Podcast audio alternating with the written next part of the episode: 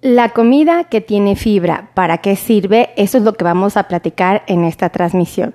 Mis queridos amigos, ¿cómo están? Yo soy la doctora Melissa Tejeda y el día de hoy vamos a hablar de la comida que tiene fibra. ¿Y por qué razón puede ser tan, pero tan útil en la comunidad que está viviendo con diabetes? Bueno, pues la comida, sabemos que hay una variedad importantísima de productos que podemos comer y hay mucha... Eh, comida que se ha platicado en la mesa de una fiesta, en una reunión de amigos, en una, en una reunión de compañeros, en el trabajo, en lugares donde eh, estamos todos en convivencia. Eh, decir que hay comida que no se puede comer, que está completamente prohibida, y comida que se promueve que se consuma en la vida diaria. Esto creo que ustedes lo han escuchado y no me van a dejar mentir cuando las personas se enteran que alguien que está en la mesa vive con diabetes, todos, absolutamente todos empiezan a opinar de qué se puede y qué no se puede comer. Y tengo que decirles que eh, desafortunadamente eh, esto hace que los pacientitos eh, se confundan. Esa es la realidad y no podemos negarlo. Eh, quiero platicarles que la comida que va a ser la ideal, ¿ok? No significa que es lo único que tienen que comer, ¿ok? La comida que va a ser la ideal va a ser aquella que tenga suficiente aporte de fibra. Por ejemplo, aquí creo que, creo que aquí puede quedar muy claro, ¿ok? Obviamente, la comida que va a ser la preferida o la más recomendable es aquella que tenga muchísima fibra y que el aporte de carbohidratos sea mínimo, ¿verdad? ¿Por qué? Porque tomemos en cuenta que los carbohidratos son los que suben la glucosa. Entonces, ¿quiénes son los o cuáles son los alimentos que tienen un aporte de fibra em, importante y que probablemente te ofrecen muy poquitos carbohidratos? Son las verduras. Por esas razones que se han vuelto las preferidas y son las que se recomiendan en el desayuno, en la comida y en la cena. O sea, en todos tus tiempos de comida tiene que haber verduras, ¿ok? Eso es bien importante de concientizar. Ahora, eh, a mí me gustaría resaltar y hacer mucho hincapié en esto. Eh, hay otros alimentos que también tienen fibra y probablemente te aportan pues un número considerable de carbohidratos. Y no por eso eh, van a ser em, hechos a un lado, ¿ok? Porque hay mucha gente que dice, ay, bueno, pero es que la verdura es la mejor, ¿no? Sí, pues sí, es la mejor porque tiene mucho aporte de fibra y muy poquitos carbohidratos. La, la, la, otro grupo de alimentos que también vale la pena consumir son las frutas, porque también tienen mucha fibra y el aporte de carbohidratos es el justo, ¿ok? Lo aceptable. Eh, quiero comentarles que eh, la, fibra la vamos a encontrar principalmente en estos dos grupos, pero también vamos a encontrarla en otros dos que van a ser muy útiles. Las leguminosas, que son frijoles, lentejas y garbanzos, y no menos importante, lo que vienen siendo eh, los cereales, ¿ok? Si se dan cuenta, no estoy discriminando en lo absoluto a los cereales. Yo no estoy descartando que mis pacientes coman pan, que coman tortilla, que coman pasta. No estoy descartando que coman galletas, que elijan comer hot cakes, porque todos estos son cereales, ¿ok? Pero sí tengo que decirte que en, una escalera de, de mm, alimentos que tienen más fibra, tenemos primero a las verduras, después tenemos a las frutas, después tenemos a las leguminosas y por último a los cereales. Son los que mayor aporte tienen, ¿ok? Em, las, fíjense, eh, los frijoles, la lenteja, los garbanzos y las habas tienen mucha fibra. Por ello es que a pesar de que te ofrecen más carbohidratos, media taza de frijoles, escuchen esto, te ofrece más carbohidrato, media taza de frijoles, que un tercio de taza de arroz. Pero de arroz, este, de arroz integral, ¿ok?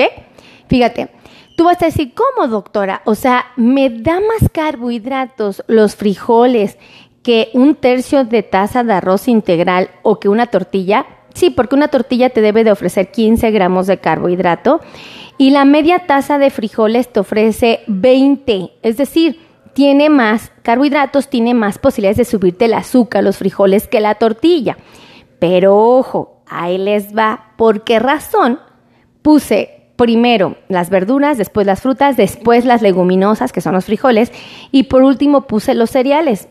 A ver, doctora, pero, pero ¿por qué si me está diciendo que los frijoles tienen más carbohidratos? Ah, porque resulta que los carbohidratos que tienen los frijoles se ven acompañados de suficiente fibra como para que tus niveles de glucosa se puedan controlar lo suficiente como para ser elegidos en la dieta de un paciente que está viviendo con diabetes.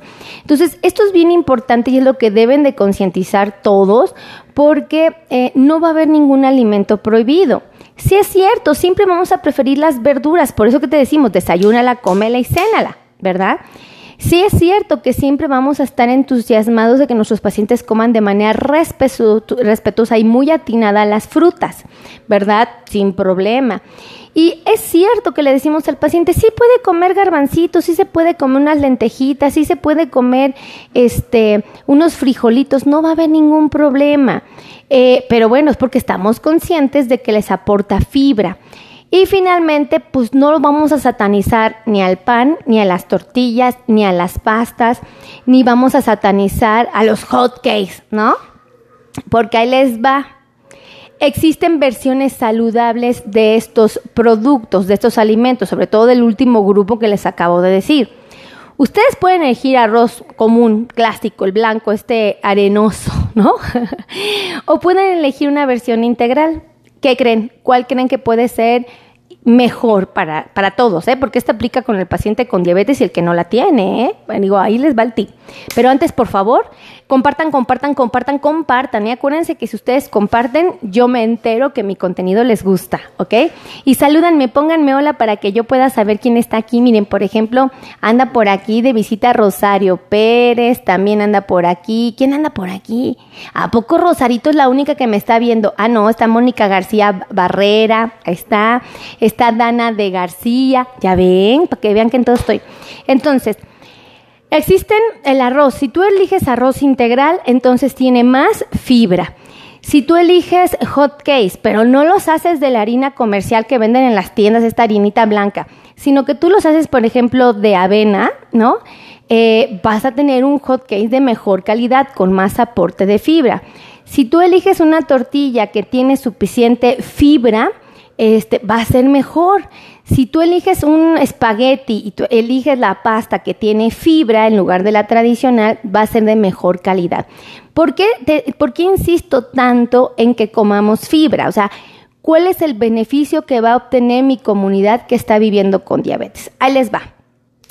La comunidad que vive con diabetes va a tener esta maravillosa ventaja. Y también la que no tiene diabetes, ¿eh? porque aquí aclaro, estos, esos consejos se aplican para el paciente con diabetes y para los que no tenemos diabetes. Entonces está buenísimo. Ahí les va.